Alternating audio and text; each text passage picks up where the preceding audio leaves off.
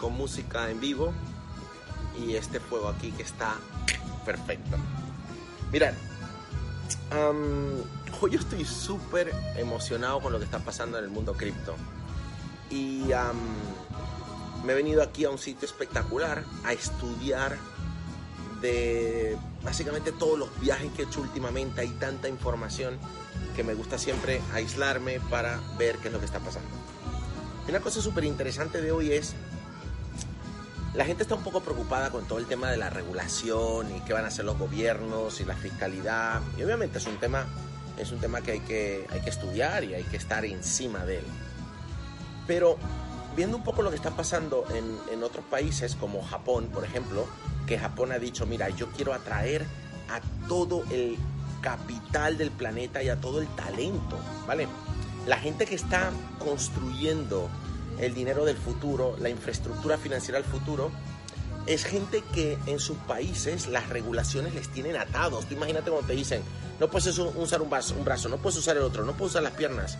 Entonces, las regulaciones lo que crean es, es pobreza, es parálisis y, la, libertad de decirle a los emprendedores, oye, salir allá afuera, no, no vamos a cortar la creatividad, eh, minar criptomonedas, hacer ICOs, eh, crear los nuevos eh, sectores financieros del futuro. Es decir, las regulaciones matan la creatividad. Por eso es que muchas de las mentes brillantes del mundo cripto están saliendo corriendo a Japón, están saliendo a Dubai, están saliendo a las islas del Caribe como San Martín o Nives porque, porque bueno, los gobiernos van a tener que pelearse por el talento y el capital.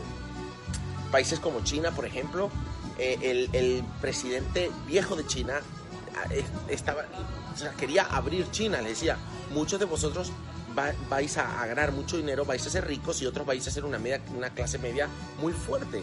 Y el presidente actual está yendo para atrás, está regulando, cerrando ICOs, cerrando brokers. Entonces, eh, la última conferencia que iban a hacer sobre ICOs en China, en Shanghái, el gobierno la canceló y todos los ponentes y toda la gente que estaba invitada a la conferencia se fue a Hong Kong. Lo mismo está pasando eh, con países, o sea, todos los países que regulan, como, como Venezuela, la gente sale de ahí.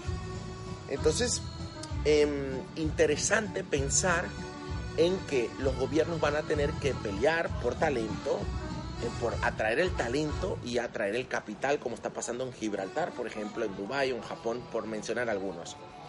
Y otra cosa también interesante es esa idea de, eh, señores, yo que tengo la, suerte de estar en modo vagabundo y de viajar por todo el mundo, los países es una idea ya bastante vieja. De hecho, van a existir eh, países virtuales donde la gente va a tener mejores ventajas fiscales. Yo sé que esto suena de locos, pero veréis naciones virtuales que van a invitar a los creadores del mundo cripto a que pues tengan su dinero ahí, declaren ahí, y esto es lo que va a terminar pasando.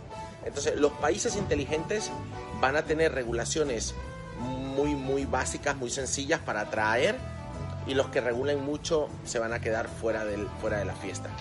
Y también recordar eso, estamos en un mundo que cambia muy rápido y que veremos cosas que nadie cree.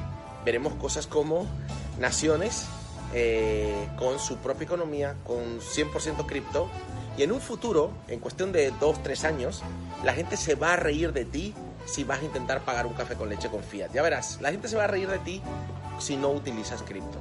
Así que cosas más interesantes de mis notas el 40% de los ciudadanos de Corea ya tiene descargados un Bitcoin Wallet. El 40%. Y el gobierno de Corea quería prohibir el Bitcoin y sus asesores le dijeron, pero tú estás loco, tú quieres cabrear al 40% del país. Y al final el gobierno ha dejado que la gente utilice el Bitcoin en Corea. Así que señores,